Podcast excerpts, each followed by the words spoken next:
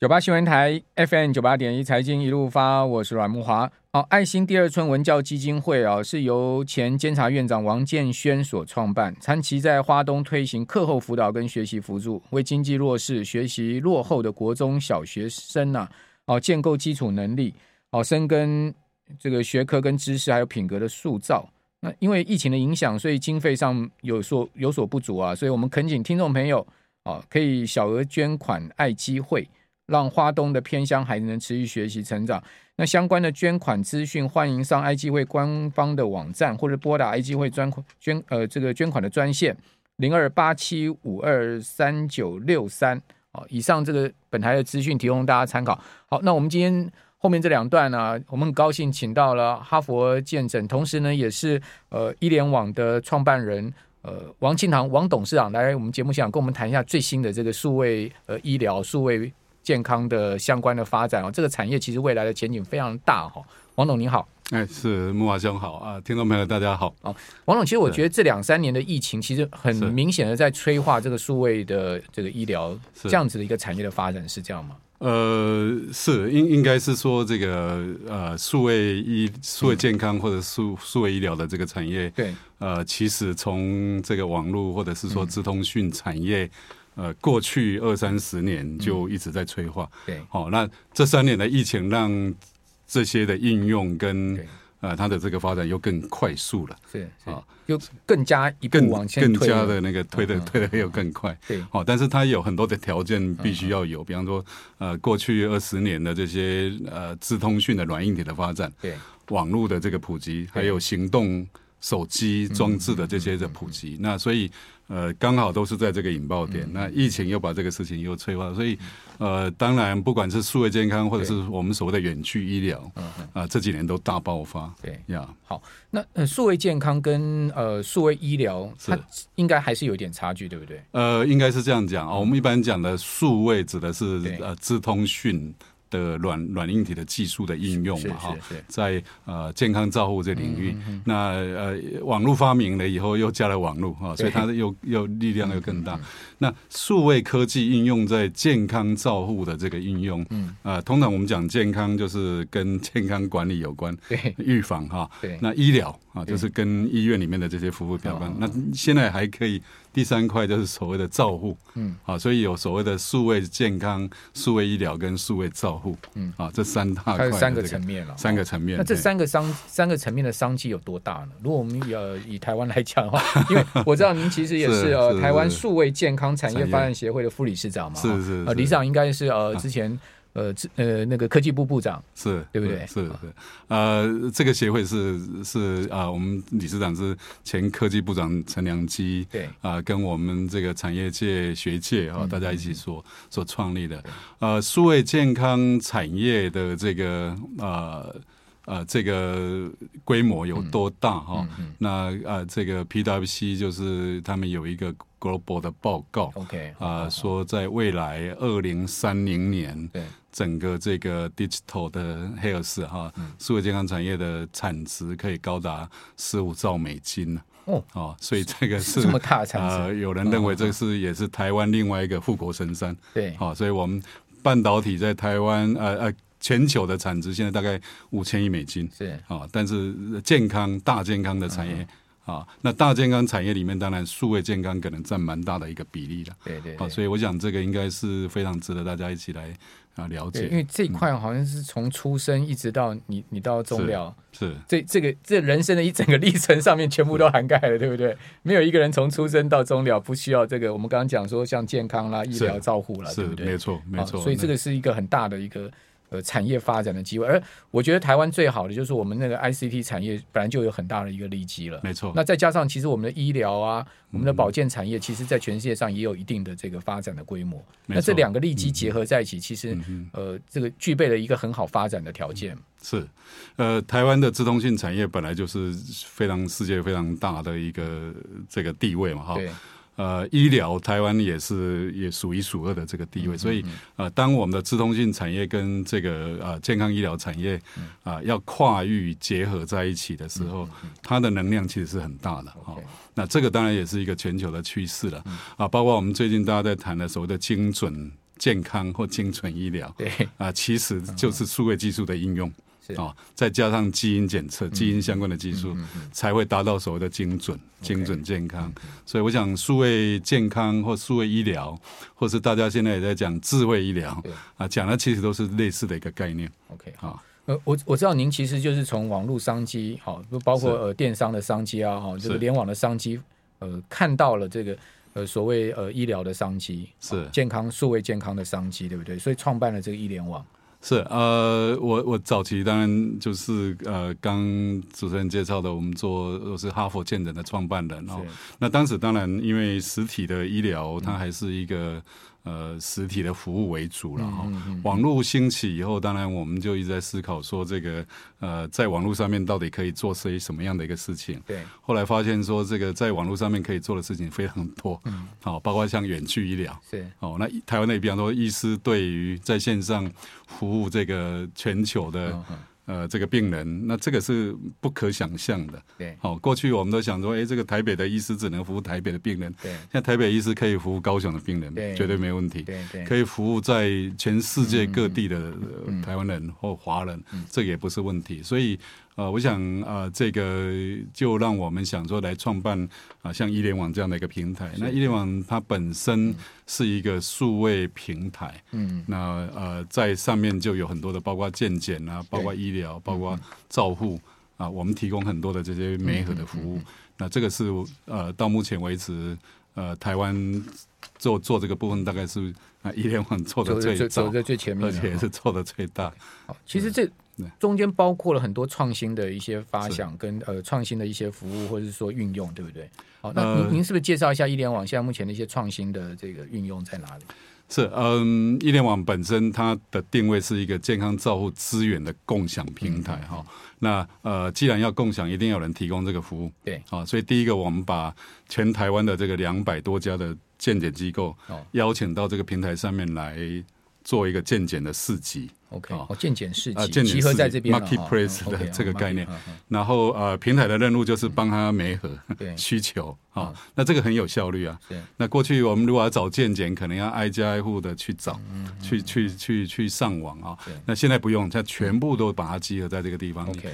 第二个呢，就是我们啊、邀请了台湾两千多位的医师，在这个平台上面来做远距医疗的咨询。 OK，哦，那现在啊、不只是服务我们台湾的这个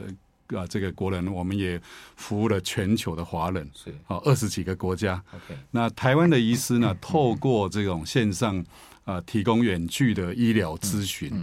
那紧接下来到年底呃呃医疗这个通讯诊查治疗办法以后，还可以在线上直接做诊疗。对啊，这个就是我们远距医疗可以直接做的啊。那那这个都是非常大的一个创新。对啊，第三个呢，我们在去年开始推出所谓的这个呃这个照护服务平台。嗯哼。那这个照护平台呢，我们号召了全台有超过五百位的护理人员是啊，在这个平台上面来啊这个提供线上的媒合的服务。嗯。好，那护理人员去做这些啊居家照护或者是居家住院照护的这些工作，甚至去陪诊。是啊，比方说陪老人家去看病啊这件事情，情那这个个都是颠覆了传统台湾现在还没有人做的事情。 OK 那过去我们比方说看护都只有想到的是一般的看护人员，那我们现在是由呃护理人员，特别是这些护理人员是有执照，但是他现在没有在医院工作的，对我们透过这个平台把他的零碎时间啊。透过这个平台来媒合那个需求，嗯嗯那这个是非常对社会调动这些闲置的呃这种这种专业的能嗯力，是一个非常大的一个创新。对啊，因为台湾也很多老人家需要长照啊，好，或者说呃他们也需要对呃照护照护，对对对，所以说，呃，短期间照护，哦，我们就可以运用一些退役的、哦、这种呃，在医院里对面非常有经验的这种对呃护护理师，对对对然后对，来这协这个助是是呃，台湾有护理师执照大概有三十一万人，哦，很多。但实际上只有对十八万人在嗯嗯嗯职场，对，另外还有十一万人他可能因为没有办法提供全职的工作，嗯嗯或者是说因为照顾家庭或者是对小孩对对嗯对闲置在家，那这个非常可惜。但因为这这些人可能都非常丰富的临床经验嘛，嗯那啊、呃但是他不知道哪里有需求，所以这个时候呢，呃，A P P 哦，这种数位平台就非常重就要，等于说是做一个中介平台，把中介把两把两这端些的。供跟哎需求结合在一起，对对对，把它媒合在一起。那最少可以提供到三个小时。嗯嗯。啊，比方说一个护理人员，他可能在家里面送带小孩去上上学，但是他有三个小时 OK 的时间，那透过这个平台就可以提供远端。谁需要三个小时的这个照护服务，对，或者是就医陪诊，对，那这个平台就发挥很大的功能。Okay, 好，所以听起来这个平台上面有很多的功能了哈。是，那呃，我我也其实我也知道，像大陆那个平安好医生啊，哈、嗯，或者说像美国的这个线上看诊那个呃，应该是 Teladoc，对不对？好，他们其实都上市公股票都挂牌了，对不 对？好，那他们其实。做的事情是不是跟医联网做的事情也是类似呢？呃，很像，很像，很像对，只是说，当然，因为呃，医疗服务呃会跟当地的法规，对啊、呃，跟哦，这个等一下我们要来、呃、保 险保险制度的给付有很大的关系然后，所以台湾要发展这个东西，呃，需要更多的力量。哦好，这个法规面很重要，哦我们等一下请教王王董，我们这边先休息一下。九八新闻台，我是阮木华，我们今天谈的是数位健康产业的趋势啊，我们很高兴请到医联网的。董事长王清堂，王董事长，同时也是台湾数位健康产业发展协会的副理事长啊。呃，王董来到我们的节目中呢，谈好、哦、这个最新的一个全方位发展的方向哈、哦。那当然我们知道，因为 COVID 的疫情的关系啊，使得这种所谓呃 work at home 哈、哦，这个居家啦哈，或者说呢远距啦哈，变成是呃现在当红的好这个产业发展的方向哈。尽管疫情现在开始似乎有这种结束的迹象啊，但是我想很多事情大概回不去了哈，因为。你发现它其实有它一定的便利性跟它的呃实用性，好，以及呢对成本的节省之后呢，呃，其实很多人是回不去，好，那我想这个远距医疗啊，或者是说呢，呃，这个数位健康产业的发展，也是一个既定的往前在推动的方向。但是我想请教王董事长，就是在法规面上面，台湾现在目前呃走的这个进度是如何呢？就是说能配合上现在业界的发展吗？就法规上 面。我知道您其实从协会的角度也不断的在推动法规上面的一个呃发展 嘛。是是，呃，我我我先讲那个一个有趣的那个回不去这件事情。哦、OK，那个那个全球知名的那个顾问公司麦肯锡哈，麦肯锡他呃在二零二零年有一个调查、嗯，那当时疫情非常严重的时候，嗯、他他做了一个全球消费者的调查，他说这个有哪些服务是啊、呃、这个疫情期间呃发生的模式哈。嗯啊、呃，但是在疫情结束以后可能会留下来。 OK，啊、呃，有两个东西啦，被被这个全球的消费者认为最有可能。第一个呢，啊、呃，叫做呃生鲜的外送；哦、 第二个呢叫远去医疗。 是。那呃，你看生鲜外送在疫情期间真的是爆发嘛？嗯、对。啊，很多的条件的配合，啊像台湾也是嘛。是。那过去大家可能不会去想说生鲜会用外送。嗯。那第二个，他认为是远距医疗。嗯嗯。啊，就是说，即便疫情过去了，可能还是会留下来。 OK。那台湾现在当然，我们也许比方说疫情期间，大家远距医疗很多人在使用。对。但是现在呃结束以后，好像又回到回到原点。对。但是啊、呃，民众在这个过程当中，他体会到远距医疗所带来的这个便利，嗯，这个好处以后了，可能就会开始要求嗯啊、呃，也要有享有这样的一个服务。是，所以政府必须要啊、呃，很快的来回应这个部分啊。那过去两年啊，不管是我个人或者是我代表协会也参与，嗯，呃，台湾这个有关远距医疗的相关的法规的修订。嗯嗯，我们最近一次的啊，有关台湾远距医疗的这个相关法规叫做。通讯诊查治疗办法，OK，好、哦，那这个法规事实上在二零一八年就已经实施了。那当时只是为了为了向山地离岛偏乡啊、呃、不方便啊、呃、的这些地区啊、呃、的这个就医所设定的法规、嗯。疫情爆发以后呢，就开始紧急开放说，说哎，这个大家都可以 线上啊看诊了。在三级警戒之下，三级警戒之下、嗯、大家都可以看诊。嗯、那当然后来因为没有。这个法规就必须要赶快修改哈，所以在啊、呃、经过这两年啊、呃、的这个修改，卫福部也在今年年底啊，嗯、我们在九月份就已经修改完成了哈、哦。那在今年年底要公告，哦哦、或是明年年初。 OK，那明定呢、啊，就说未来这个远距医疗的适用对象已经从原来的五类，现在扩大到十大类，十大类嗯包括所有的慢性病人病人。好，那这个慢性病人包括高血压、糖尿病等等，嗯、这个在全。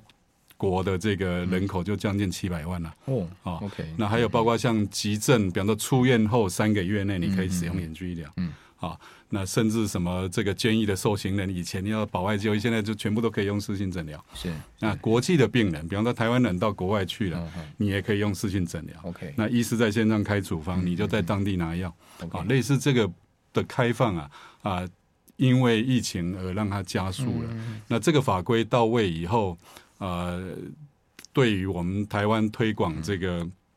远距医疗的这个服务啊，嗯呃，是一个非常大的一个一个注意。对啊，有些老人家他其实每三个月跑一次医院，就是为了拿这个慢性处方签嘛，哈，对这个长签的部分。对，那医生呃，其实也是就是说，哎，问一下说啊，你最近情况好不好啊？这 些哦，那其实真正实际的诊疗行为不多啦，对哦你可能就抽个血啊，或者说那些东西就看看 report 报告。事实上，那个就你就可以这平常跑去医院做对这个抽血啊这些，然后呃其实又可以用远距的方式拿那个长签了嘛，呃，特别是慢性病，对对你慢性病在线上都可以完成啊。对。哦，甚至你如果平常他有这个啊、呃比方说有血压记录、有血糖记录，那传输给嗯啊、医师对，有远些端传输，现在有器材可以在家里做，对， 我们叫做这个就是远距的健康监控嘛。 对 对，那这个对 data 在医师的荧幕上面都可以看得到嗯嗯嗯嗯，那你为什么一定要到医院里面来？对所以这个对慢性病其实就是一个很大的帮助。是另外，比方说一些啊、呃老宅，就说那些呃没有办法行动的呃楼层啊，对啊现在也可以开放，对或行动不便者，或者是说本来你就是卧床在家里面的，那更不需要到医院去了。所以，我想这个台湾大概在这一方面是发展的相当的快了。好。那法规上面看起来也也也跟上这个进是步，跟上是这个是脚步。是那那您觉得未来我们还要再推动什么呢？就是说在，呃，不管从医联网的角度，或者是从协会的角度，您觉得下一步我们最重要要踏出去是什么地方？呃，当然，就说还有很多层面了嗯哈，比方说像我们刚刚讲到的这个啊、这个呃远距的这个诊疗，嗯，那还有一些啊、要加快脚步，比方说送药啊，哦也药药品啊、呃现在还没有相关的法规的修订哈对，比方说送药还是要拿处方签到那个到药局，局药局嘿去？健保对，药那局嗯可不可以送 到家？啊，那这个现在目前呢还没有。那这个涉及到法规的修订啊是啊，因为 嘿法规现在规定说你要要要要一定要药师亲自跟你。啊，解说了哦嗯对，嗯但是如果你要送到家的话，势必可能就要透过物流了，或者是什么，那这个必须要开放法规来嗯做。那另外就是说，当然还有很多像呃这个治安的一些相关的法规哈。嗯啊，电子病历的一些传输啦、等等，那还好，现在卫福部都逐步的把这一部分都已经在在做哈、对所以未来我想，呃，真正的挑战应该可能还是呃消费者的习惯哦，还有就是说医师。啊 的习惯的改变啊，因为他们没有被训练，说可以这样子隔空， 不是隔空抓药啊，隔空看跟诊跟看诊哈，啊，那这个大家整个，我想民众跟医疗界大家都必须要去去这面个可对能这个未需来需要的时趋势，间。对啊，，需因要为一点时这个间您讲到就是其实是最两端了，是啊医生是这一端，然后呢那个病人是这一端，是啊，这两端他们怎么样呃可以去适应现在未来呃这个产业的发展趋势或者趋势数位化的对趋势对，有些人心态上面可能就会排斥嘛。是我还是想要去看到医生， 这样子我会比较安心一点。 对，有些老人家或者他有数位落差，他也不知道怎么样运用这些是数位工具。是呀，我不过我们知道，也当然也有很多人很不希望去医院， 特别是疫情期间嘛是是是。那所以这些解决方案如果都已经到位对了，我相信会越来越多的人对，呃，是我觉得是应该是是消费者在驱动，嗯会比 医疗领域驱动会来得快。那各各大医呃医学中心啊，哦医疗院所，他们配合的情况如何？就是说他们呃进入到这个数位产业的情况如现何？现在的医疗的设计其实是学习这个工业 是工业革命之后的对生产制造的模式啦，是嗯就是说以医院为中心，然后你一关一关的来，那医师坐在这跟你来看，我当然是他们希望这种模式嘛对。但是呃，这个资通讯的发展或者是网络的发展，让去中心化变成是一个未来的趋势。那个中心就是医院，